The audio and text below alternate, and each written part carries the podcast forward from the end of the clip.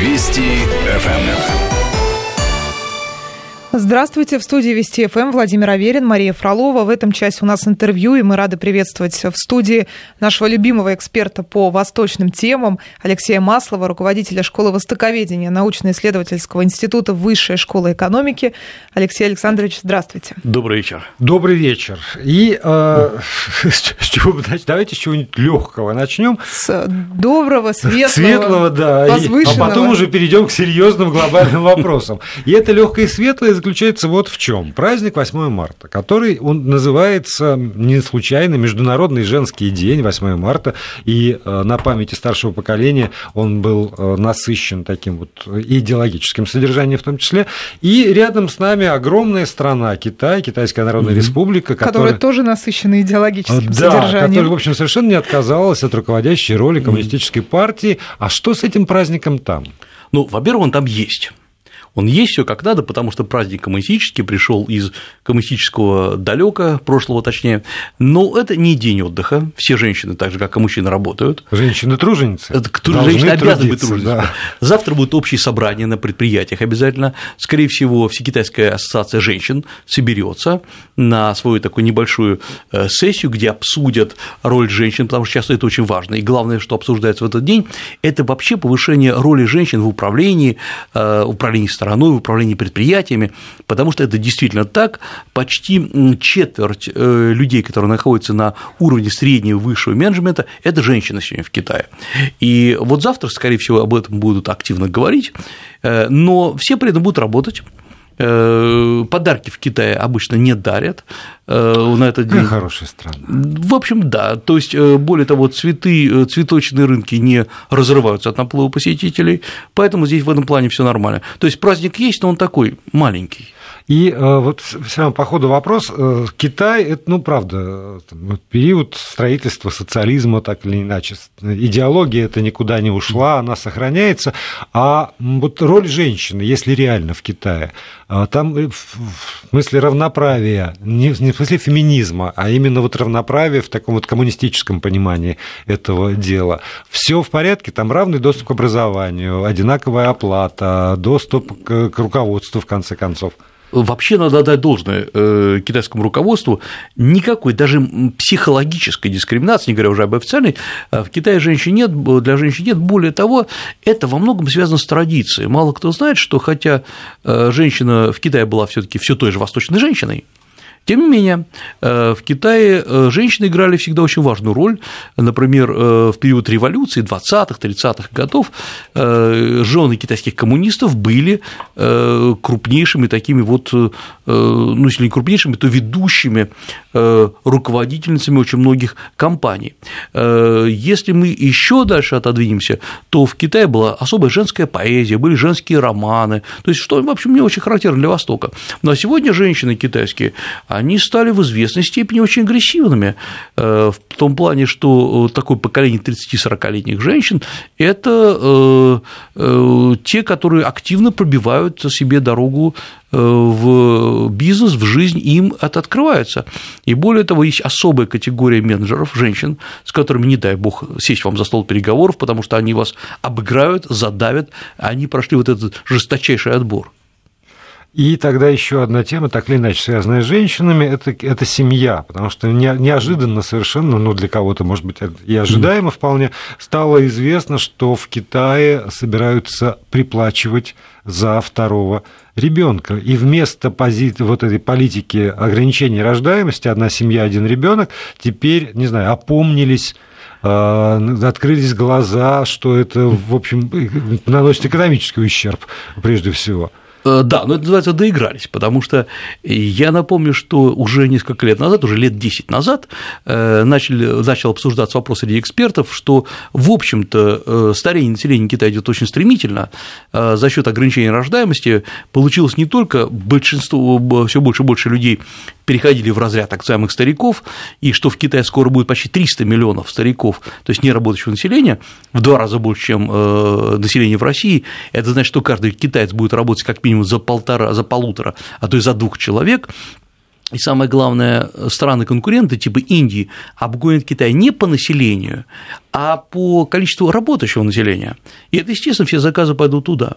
И вот китайцы с радостью отчитали, что в 2016 году прирост населения составил 17,5 миллионов человек, э, то есть, ну, такое население маленькой страны, конечно, и это было подано, что вот некий переломный момент наступил. Но на самом деле он не наступил, потому что семья для китайцев важна, но а полностью изменилась психология этой семьи в основном, потому что мужчины и женщины работают, им нет возможности содержать трех детей, даже двух детей, и поэтому вот они выполняют свой долг на одном ребенке и э, после этого прекращают размножаться. Как следствие, оказывается, что чем больше городского населения, тем меньше будет рост населения. А поскольку в Китае, как предполагается, к 60 году, 2060 году больше 90% людей будут жить в городах, то практически рост может э, тоже называется начаться, начаться отрицательный, отрицательный рост. Динамика, да. да, и э, вот это парадокс, что с одной стороны ценности-то сохранились, как теоретические ценности, и в Китае семья сильно очень важная, даже не ячейка общества, а ячейка общения, помимо всего прочего, а с другой стороны прироста населения нет. И это один из тех разломов, которые могут, ну, если не опрокинуть Китай, то нанести очень серьезный удар по Китаю.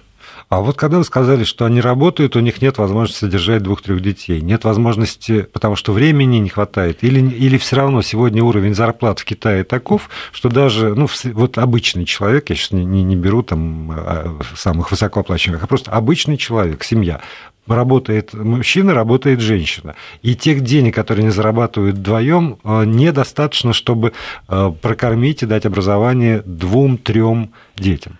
Э, дело не в этом. Денег вполне достаточно, если они работают на нормальной работе.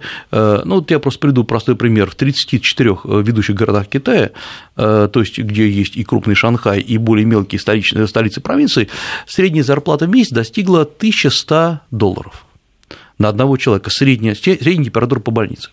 Поэтому работающие, конечно, им хватает этого. Чтобы отдать ребенка в детский садик, который многие из них бесплатные, а те, которые платные, но пускай не элитные, вот там надо будет платить в, в переводе на доллар, это меньше 60 долларов в месяц. Конечно, это хватит. Дело не в этом. Как раньше было устроено китайское общество? Раньше это имеется в виду еще там 20-30 лет назад. Э, мужчина работал в поле, работал на предприятии, работал э, на местной ферме, а женщина держала, именно держала детей. Она их кормила, поила, обстирывала, и она содержала семью. Поэтому было жесточайшее разделение патриархального общества – а сейчас нет такой роли у женщины. И как следствие, просто э, женщина не может и не хочет э, содержать больше одного ребенка, поскольку родители хотят и развлечений. Сегодня, кстати говоря, вот молодые браки. Поэтому я думаю, что как бы Китай сейчас не стимулировал доплатами, сейчас Китай даже собирается доплачивать во многих районах, в реальности все время ушло. Не надо было. То есть этот западный образ жизни он, он пришел. Он пришел. Европейский. И вот здесь как раз главное даже не что произошло, а почему произошло, а потому что Китай зачастую очень самоуверен. Э, типа вот мы прикажем уменьшиться население, оно уменьшилось, а сейчас прикажем увеличиться. А вот оказывается, что в приказном порядке экономика не работает. И ведь теоретически все вот вещи, о которых мы с вами говорим, были известны и 20 лет назад, и 30 лет назад. В общем, любой социолог, демограф может прочитать динамику без труда но Китай не может взять и отказаться от вот этой вот политики в одночасье. Ведь сейчас Китай спохватился и хватается за многие вещи, которые провисли уже лет 10 назад. Вот мы сейчас с вами говорим про демографию, но ведь провисла же и экономика, разрыв между бедными и богатыми, и фантомные предприятия, которые формально где-то есть, но что они выпускают, какую продукцию они делают, и кто ей пользуется, уже неизвестно. Это то, с чем вообще-то Советский Союз, Советский Союз столкнулся в период позднего Брежнева, когда с одной стороны, полки магазинов были чем-то завалены, но того, что вы хотели купить, купить было невозможно. Ну, тогда давайте перейдем к, главной теме нашего сегодняшнего разговора. А, совсем недавно мы беседовали с, Валерием, с Валерием Федоровым, и он, а, характеризуя сегодняшний день, вот последние годы, а, назвал их эти годы эпохой турбулентности, и здесь в этой студии говорил про то, что получилось так, что, в общем, ответов на вопросы о будущем очевидных ответов нет ни в Соединенных Штатах Америки, ни в Китае, ни в России. И человечество, население планеты Земля сталкивается э, с тем, что надо ну, вот искать все время какие-то новые. А я, э, читая материалы сессии Всекитайского собрания народных представителей, и в частности доклад э, премьера Госсовета КНР Ли Китяна, поймал себя на том, что у него в докладе нет сомнений. Он, он абсолютно точно знает, ну, и, значит, руководство Китайской Народной Республики абсолютно точно знает, что будет, как будет, когда будет. И практически каждый тезис, который в этом докладе звучит, в моем понимании, это такой штамп. Просто вот они как будто как канцелярия штампуют документы, так и они иначе. И вот эта вот абсолютная уверенность, это то, что меня поразило более всего в прочитанном. А, правильно, я думаю, что сейчас Китай проходит через те же самые этапы роста, или я бы сказал, этапы болезни, через которые проходил когда-то Советский Союз, потом США, а, ну, э, скажем, прежде всего, времен Кеннеди и э, там, последующих президентов, у Форда это особо проявлялось, а, у Картера, то есть, когда, в общем, мир просчитываем, надо просто сделать какое-то усилие, какие-то там тактические шаги, и мир выправится. На самом, на мой взгляд, э, здесь, конечно, как ни странно, поймите меня правильно, Федоров более прав, чем пример Госсовета Кеннерли Котян, э, хотя оба великие люди, э, я бы назвал это не турбулентностью, а дисбалансировкой мира. То есть вот когда, вы знаете, у автомобиля э, колесо вдруг начинает э, быть несбалансированным, оно идет вот просто само. В, само, да, и в разные стороны, и куда выкатится ли оно из-под автомобиля, или наоборот, автомобиль поедет, сказать очень сложно. А что произошло, на мой взгляд? Пришли несколько вещей, которые наложились друг на друга, и ни одна из этих вещей, ну, в том числе и в Китае, большой роли не играла. Но когда они все вместе э, сложились, вот этот кумулятивный эффект, он и дал непредсказуемость. Ну, во-первых, прежде всего, практически во всех э, странах мира приходят харизматичные авторитарные лидеры, у которых есть четкая убежденность, что они непогрешимы ни в своих решениях, ни в своих э, правительских предсказаниях. Это, конечно, и Россия, и Китай, и США, безусловно, ну, в общем, даже и Северная Корея, то есть вот этот вот авторитаризм, он попер просто отовсюду. Э, и э, иногда он очень хорош, и потому что лидер безошибочен, но если ошибается лидер, то ошибается все полностью вся система. И, например, Си Цзиньпин, китайский лидер, конечно, в этом плане абсолютно авторитарный, но, конечно, далеко не глупый лидер. Второй момент Китаю кажется, что э, вот сейчас немножко лодка накренилась, идет действительно такое буквально плановое замедление роста китайской экономики, или Катян признается, что да, все, все, все по плану идет, мы отступаем на заранее заданные выкопанные позиции, но э, э Ликотян, обратите внимание, есть один, один кусок доклада очень интересный. В чем вообще, как вообще Китай объясняет, что происходит? Есть два объяснения у Ликотяна. Первое, что расплодились неэффективные предприятия, что абсолютно правильно, конечно.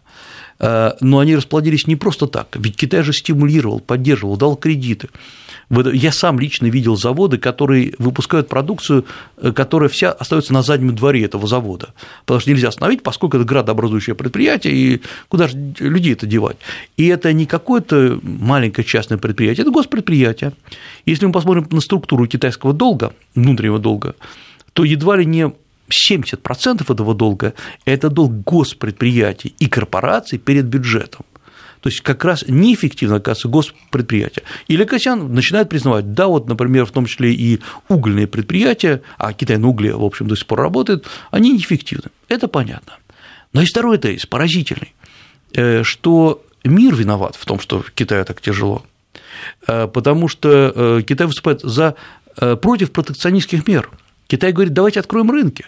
Китай говорит, давайте мы э, э, откроем доступ Китая к глобальному управлению, потому что он сейчас как бы отодвинут от него что Китай, вот он весь готов и управлять, и вкладывать, а вы, ну, внешний мир, мешаете этому. Вот это опасная, тенденция, опасная психологическая тенденция. Простите, а где у него подтверждение, если весь мир наполнен китайскими товарами? Есть более того, говоря о протекционистских мерах, э, вот вы попробуйте в Китае Просто так. Да. Вы можете сделать предприятие, просто зарегистрировать никаких проблем. Мы вот хоть из этой студии можем зарегистрировать предприятие наше в Китае, но попробуйте, например, э, производить чай в Китае. Чай – это монополия китайского государства, китайских фирм точнее. Рис китайский, он только китайский. Э, целый ряд э, областей, там могут работать либо китайские предприятия, либо совместные предприятия при контрольном пакете акций у китайцев. То есть просто так ты там не поработаешь, есть протекционизм. Э, более того, э, вообще-то я напомню, что в чем одна из проблем наших сельхозпроизводителей в отношении Китая. Мы готовы поставлять и мясо, и э, продукты животноводчества, молочные продукты, но есть квоты. А квоты что такое? Протекционизм. Да, это протекционизм есть, конечно. Эм, поэтому китайцы говорят, вы можете и без квоты возить мясо, пожалуйста, но с квотой э, налог, если не ошибаюсь, э, таможенная пошлина составляет 6%, а без квоты 65%. Добро пожаловать. Вот поэтому это есть во всем мире. Э, поэтому что, о чем, вот что кроется за этими словами по-настоящему? кроется какая-то очень глубинная обида, что Китай нарастил и экономику, и военную промышленность, это действительно так, и научный потенциал Китая велик, но почему-то как-то Китай не слушает в мире, он хочет пробиться в этот мир. Э, и во многом, конечно, эта иллюзия очень опасная. Вот эта э, тенденция, наложенная еще на обострение вообще ситуации в Восточной Азии, в Юго-Восточной Азии, в Южной Азии и вообще во всем мире, это очень неприятно. Когда обижается небольшая страна, это один вопрос. Когда обижается такой гигант, как Китай, и с потенциями, как Китай, э, то это, конечно, может совсем дисбалансировать мир. И самое главное, э, нет никаких гарантий того, что э, Китай выйдет э, плавно э, из вот этой вот посадки экономики. Посадка экономики – это нормальная история, ее не надо бояться, и Ликотян сказал, что не будет больше же не 6,9% ВВП, 6,7, может быть, будет, вообще может быть 6,6, да, 6,5, 6,5 да. это нормально. Но успеет ли Китай перевести свою экономику с мануфактурного того гигантского производства на производство высокотехнологичных товаров – это большой вопрос. И он тут же начинает конкурировать с кем? Вот когда Китай производил все абсолютно подряд, он конкурировал со странами, у которых масса недостатков. Ну, имею в виду, я имею в виду с Индонезией, с Бразилией, где тоже большое население, но мало умелость, а Китай поднял умелость своего населения. А если он начинает производить высокотехнологичные товары, здесь уже Япония, Южная Корея, э, США, безусловно, э, Европа. Европа, да. Поэтому это совсем другой мир, другой рынок. И вот насколько Китай готов жить вне зоны комфорта, это большой вопрос. А вот смотрите, я, я э, зашел с того, что услышал абсолютную уверенность в словах Ликитяна, а вы практически все подвергли э, сомнению. И вот в каждом тезисе, ну, из тех, которые затронули, ну, как бы и оборотную сторону этой медали определили. А они что, не видят? они видят лучше нас. Более того, я считаю, что вот этот доклад для Катяна, вот именно этот, он самый реалистичный и честный. И э, говорю это не просто восхищаюсь Лекотян, кстати говоря, Лекотян лично очень сильный экономист. Э, э, проблема в том, что та структура государства, та политическая культура, в которой живет Китай, не позволяла и не позволяет до конца признаваться в проблемах. И, э, на мой взгляд, в Китае происходит маленькая революция, она началась в 2013 году. В 2013 году, когда Си Цзиньпин э, произносил свою первую, ну, назовем ее тронную речь уже как председатель КНР, как генсекции, как КПК, он впервые сказал открыто, что коррупция в Китае угрожает э, самому себе существованию Китая и существованию Компартии. Это было страшное признание в тот момент. Сейчас Ликотян говорит о том, что идет замедление, и есть абсолютно неэффективные предприятия, которые э, финансируются государством. По сути дела, это так. Это сильное признание. И Китай начинает признаваться в этом это э, в известной степени, ну, если не гарантия, то, по крайней мере, попытка на успех. Э, и я думаю, что, в принципе, у Китая есть возможность выйти из этого пике. Э, вопрос в том, что сколько времени это займет. И ведь обратите внимание, что именно на этой волне, когда у Китая есть определенные сложности в экономике, США, в общем, начинают вести по многом антикитайскую экономическую кампанию. Э, вот эти все заявления Трампа о выведении американских предприятий с территории Китая, о антидемпинговых мерах, мер, мерах против Китая, да, это, конечно, очень напрягает э, самих всех китайцев. И вот в этом плане посмотрите, что, что вообще хотел Китай. Я изложу чисто свою версию, поскольку я не залезал в голову ни одному из руководителей КНР. Ну, просто вот посмотрим по событиям. Во-первых, Китай начал активно создавать свою финансовую систему. То есть не дел юань свободно конвертируемой валютой, а дел прямые платежи.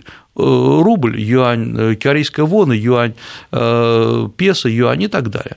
То есть отодвигал доллар, по сути дела, пытаясь сделать и делать свою независимую финансовую систему. Это можно сделать, ну, поскольку потенциал Китая позволяет, но все таки это значит дестабилизировать ту, которая существует. Второй момент, который, на который мало кто обращает внимание, Китай начал очень активно пропагандировать идею как бы другого интернета то есть который контролируется государством, ну, собственно говоря, Россия присоединяется во многом к этой мысли, которая целиком э, заключается в том, чтобы э, от начала до конца э, иметь право перекрывать или, наоборот, не перекрывать доступ к каким-то сайтам, к информации в том числе, научно-технической информации. То есть речь идет о довольно закрытом обществе. И многие страны поддерживают, по крайней мере, психологически эту мысль Китая. Это тоже параллельная история, параллельная реальность. Третий момент, который э, Китай пытается развить, и что, честно говоря, несколько настораживает, если многие э, инвесторы, западные, восточные, японские в том числе, входя, выходя на западные рынки, они пытаются интегрироваться в эту систему, не создать параллельно, купить предприятие, поглотить предприятие, но оно в любом случае будет находиться в той финансовой системе, в которой оно жило, в Англии, например, или в Германии. Китай выкусывает целые сектора промышленности, и постепенно в этих странах начинает наращивать свое присутствие. И э, единственная страна, которая так делала когда-то, это, конечно, США. Чем США закончилась с этой политикой, мы уже знаем. Вот поэтому Китай здесь, конечно, многим рискует. Просто последняя цифра, что э, из 200 больше там, 50-60 миллиардов долларов, которые Китай вложил во внешний рынок, лишь 30% оказались успешными капиталовложений. Рисковые ребята, да. Но поговорим и, и дальше мы про Китай. У нас сегодня в студии Алексей Маслов, руководитель школы востоковедения научно-исследовательского университета Высшая школа экономики. Если у вас по ходу нашей беседы возникают какие-то вопросы, замечания, то не стесняйтесь, есть смс-портал 5533, пишите туда слово «Вести». Не забывайте в начале сообщения, либо используйте WhatsApp, там наш номер 8 903 170 6363. Московское время 21 час 33 минуты. Интервью на Вестях ФМ продолжается. В студии Владимир Аверин, Мария Фролова. И общаемся мы с Алексеем Масловым, руководителем школы востоковедения научно-исследовательского университета Высшей школы экономики.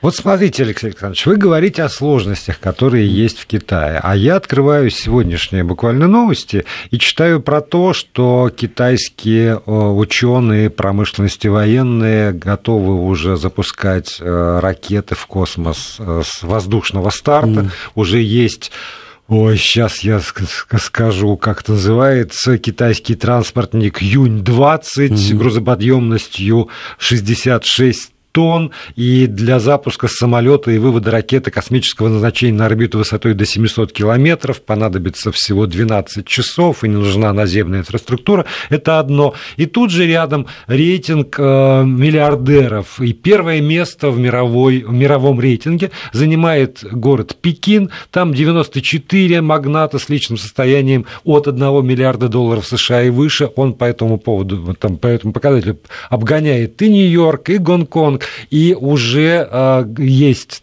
там же рядом и город Шэньчжэнь, который подвинул Москву. И когда вот это все читаешь, то а, ну, и даже планы строительства трубопровода из Байкала, а, чтобы качать воду в, провин... в город Ланчжоу, северная провинция Ганьсу, то вот от этих масштабов просто каких-то невероятных возникает ощущение, что да все у них хорошо. Все, они вышли на какие-то еще до кучи про то, что их э, банковская система первая теперь в мире уже все вот по, по, по всем показателям. Э, они, они первые, они это осознали, и с этой первой позиции они, правда, могут смотреть на весь мир и, по большому счету, диктовать ему условия, как в свое время диктовали Соединенные Штаты Америки, которые на первом месте были э, по, по всем mm-hmm. показателям, теперь далеко не по всем есть Китай. Как вот это соотнести? Вот эти безумные успехи, действительно, прорывы технологические, не просто там вот за счет дешевой рабочей силы, а действительно уже там и наука, и технологии, и все на свете есть, и денег уже немерено, и мощь э, там к военному вопросу, может быть, мы еще отдельно вернемся. Вот. И как это все с этими, с этими сложностями соотносится?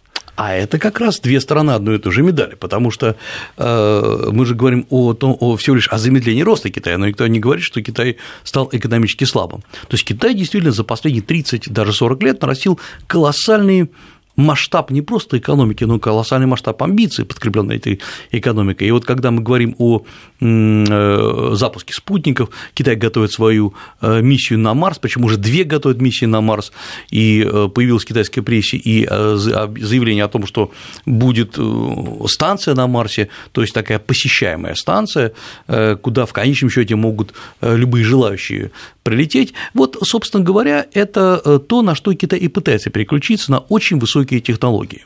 И вкладывать гигантские деньги, и вот сейчас это все начало работать. Я обращу внимание, что китайцы сумели подготовить в крупнейших западных университетах, в том числе в Калифорнии, в э, Массачусетском технологическом университете, э, ну, по официальным данным, более 30 тысяч высококлассных специалистов, имеется в виду инженеров, э, специалистов по высоким компьютерным технологиям, которые вот сейчас, по сути дела, и вступают в жизнь, в активную жизнь, то есть когда они могут что-то изобретать, когда у них есть и не просто лучшие в мире лаборатории, как говорят специалисты, но и одни из лучших э, специалистов, которые могут обслуживать эти лаборатории. Да, это вот заработало. И если сейчас Китай успеет скачать вот в этот вагон, то я и говорю, что все будет хорошо. Но вопрос как раз во времени. Время работает против Китая. Э, Китай переходит на другую модель даже не экономики, а модель жизни – процветающая страна, естественно, с недостатками, со своими нищими, как обычно, со своими э, коррупционерами, но где это не играет существенной роли, поскольку вот эта вот головка экономики, она пробивает любые высоты.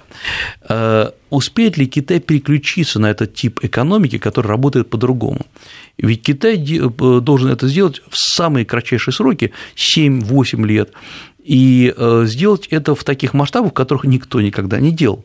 Вот перевести эту страну полтора миллиарда почти населения на новое мышление, экономическое, даже жизненное, непросто. И э, есть еще одна сторона медали, непростая, которую надо хорошо понимать. Мы говорим, что в Китае действительно самое большое количество миллионеров, э, что, наверное, близко к правде. Но что такое китайские миллионеры? Вот если посмотреть на миллионеров 10 лет назад китайских, на их психологический срез, это были в основном очень скромные, очень непубличные люди, э, которые действительно были не бедны, но которые явным образом и видом, и поведением подчеркивали, что вот им как-то случайно удалось заработать миллион или больше, но они готовы строить э, школы, вкладывать в строительство каких-то деревень. Вот он родился в этой деревне, он говорит, все, мы сносим все старые дома, строим новые. Вот так вот был на юге Китая. И все говорили, о, вот он правильный человек, правильная система поведения. Э, я знал лично э, и знаю китайского, э, гонконгского такого, то, что называется, тайкун, то есть миллионера, который родился на юге Китая, переехал потом в Гонконг, там сделал свои миллионы, вернулся и отстроил своим соплеменникам полностью новый город, в прямом смысле этого слова. И на него ну, молятся буквально как на Будду. А вот сейчас приходит новое поколение. Новое поколение относительно молодых, очень жестких, порой жестоких людей, для которых Китай – это скорее площадка для делания денег – у них э, жены живут за рубежом, содержат, например, какие-нибудь картины и галереи, на мой взгляд, никому не нужные. Что-то прям напоминает. Да, вот есть какое-то совпадение странное.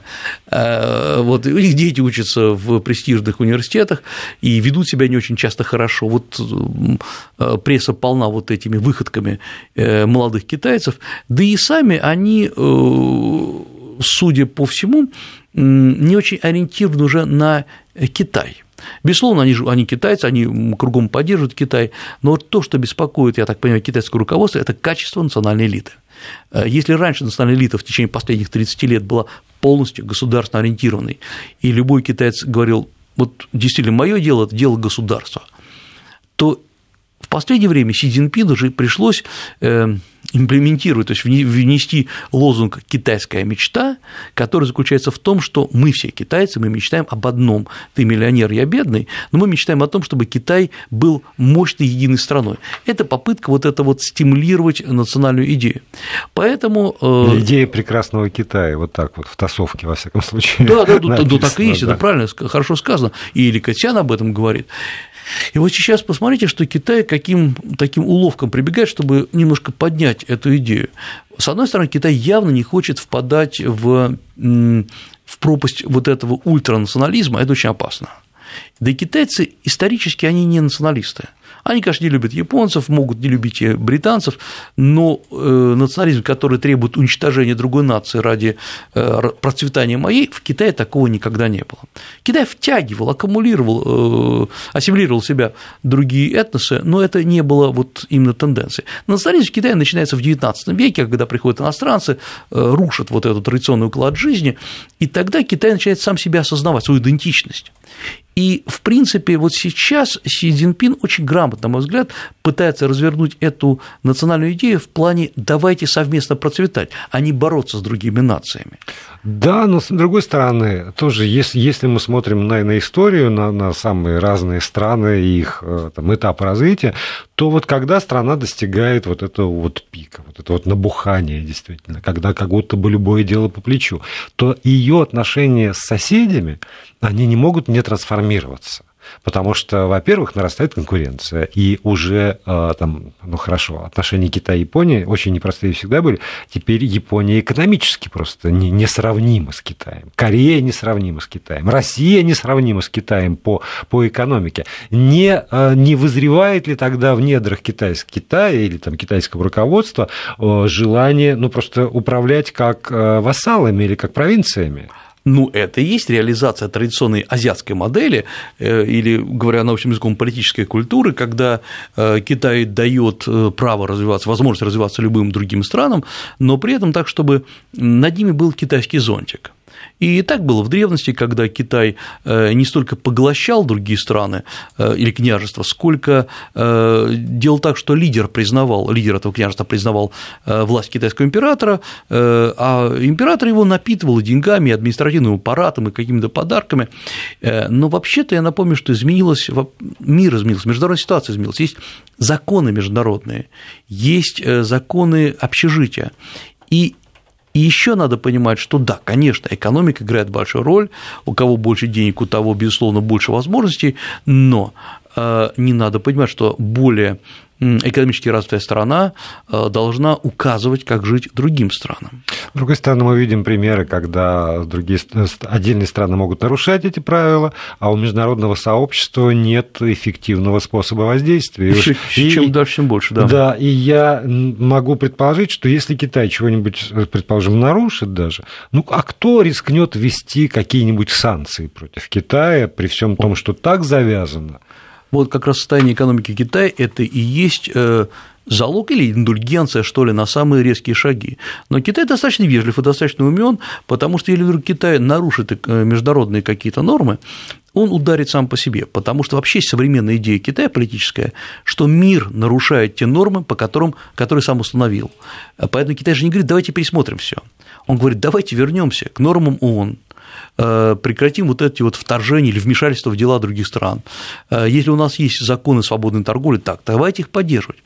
Поэтому как раз Китаю очень, хотя многие говорят, вот а как же такая вооруженная сила, столько конфликтов. Вот сейчас Китай возьмет и, предположим, начнет атаку вооруженную на Тайвань.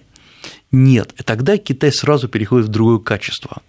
И в этом качестве он какое-то время продержится, но он будет существовать в настолько не, неприятных для себя условиях, что не что так много. Он одумается. Конечно. Сейчас пауза, потом продолжим. И продолжаем программу. У нас в студии Алексей Маслов, руководитель школы востоковедения э, научно-исследовательского университета Высшая школа экономики. Алексей Александрович, э, давайте останемся в том же регионе примерно, но немножечко отвлечемся непосредственно от Китая, хотя роль его здесь, наверное, тоже будет немаловажной. Между Малайзией и Корейской Народно-Демократической Республики разгорается с новой силой дипломатический скандал после э, смерти Ким Чем Нама. Сначала выслали послов, а теперь вот напротив, власти КНДР запретили гражданам Малайзии покидать страну а, под предлогом обеспечения безопасности, естественно, дипломатов из Малайзии. В свою очередь, Малайзия запретила покидать страну дипломатам из Северной Кореи, и посольство оцепило полиция, но не предпринимает никаких действий. И это какая-то тупиковая совершенно история. Это прекрасная история. Прекрасная история, которая показывает э, безысходность э, азиатской политики во многом. И вот когда мы говорим, что там что-то Китай не то сделал, это все чепуха по сравнению с баданием вот этих стран. Прошу прощения за недипломатическое выражение. А проблема вот в чем заключается. То есть, э, в чем исток проблемы, я напомню. А исток проблемы в том, что после убийства Ким Чен Нама Малайзия, естественно, начала свое расследование, потому что по международному праву, безусловно, она, э, та сторона, на территории которой произошло убийство, и должна начинать расследование, она может приглашать других экспертов, но тем не менее она должна вести. Э, Пхеньян был резко против этого расследования, но при этом долгое время официально не забирал тело, потому что, помните, было, был спор, кому семье выдавать тело, тогда это, мол, частное дело, или выдавать правительству э, Северной Кореи.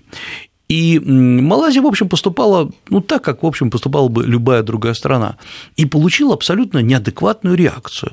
Э, Причем реакцию э, неадекватную в двух э, шагах. Сначала высылка посла, а потом блокировка малазийских дипломатов. И казалось бы, зачем, в принципе?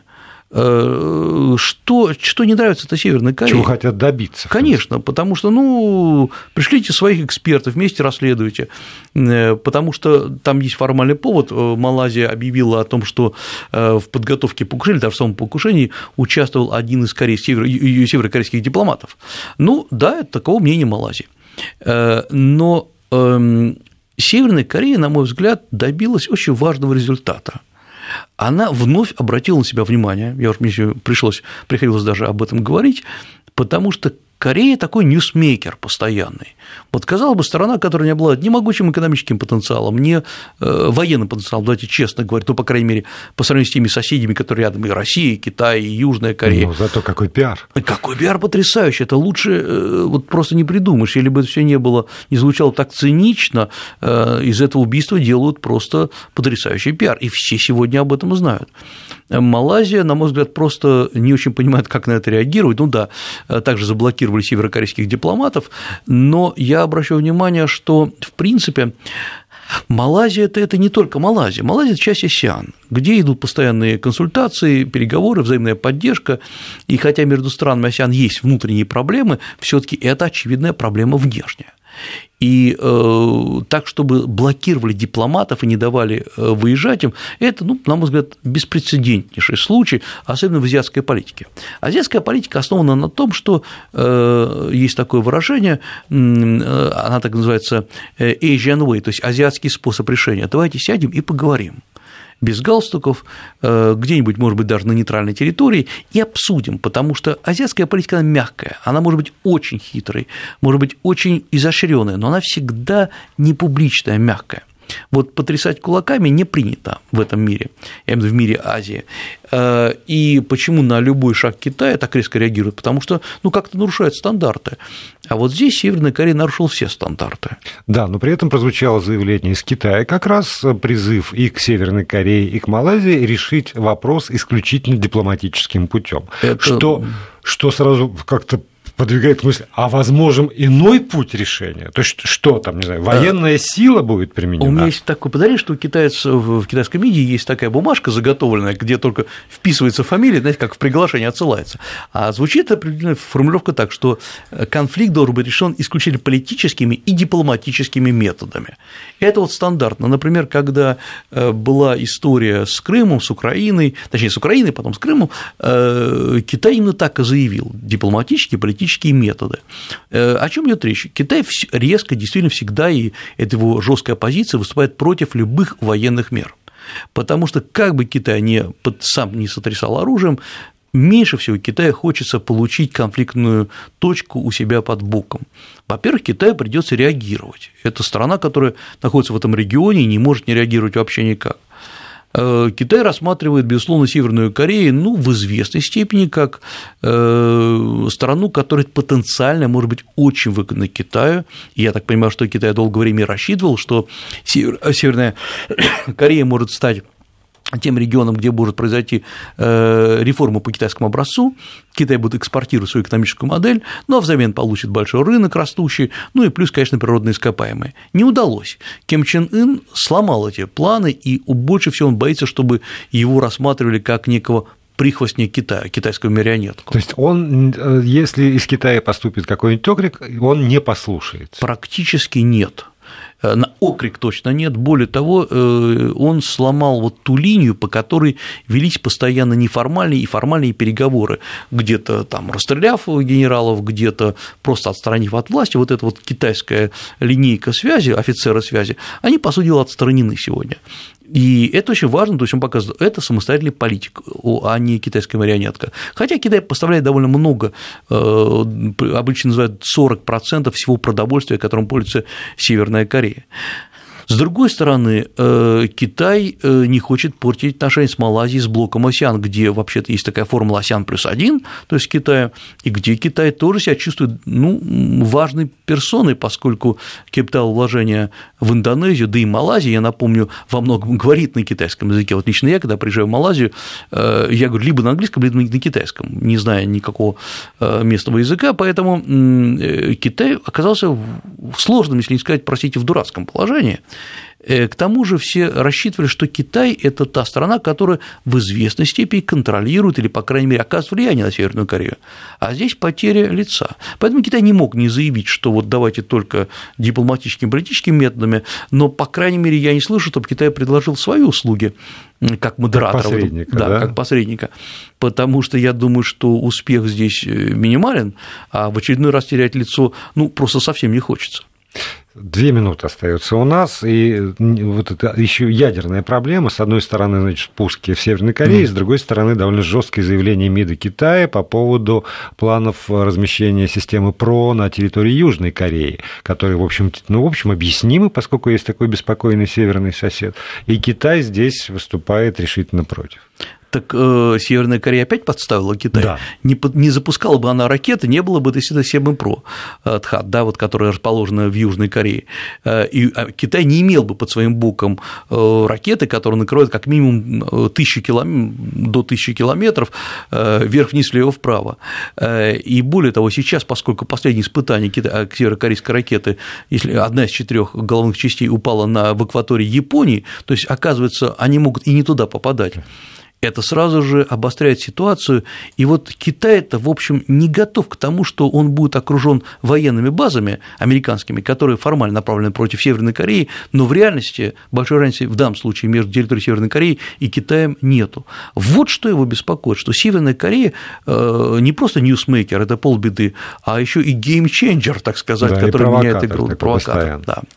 Ну, не знаю, новых, новых тем начинать уже не имеет смысла. Давайте подведем итоги. И, конечно, я опять всем, кто интересуется, очень рекомендую обратиться к материалам сессии Всекитайского собрания народных представителей, потому что чтение хотя бы тезисов доклада, который прозвучал там из уст Ли Китяна, это особое и отдельное удовольствие, и повод задуматься о грядущем не только для Китая, но и для всего мира, включая нашу с вами любимую Российскую Федерацию. Спасибо огромное нашему гостю Алексей Маслов, руководитель школы востоковедения научно-исследовательского университета Высшей школы экономики, был у нас сегодня в гостях. Не в последний раз, надеюсь, до новых встреч. Спасибо вам. До свидания. Вести ФМ. Первые о главном.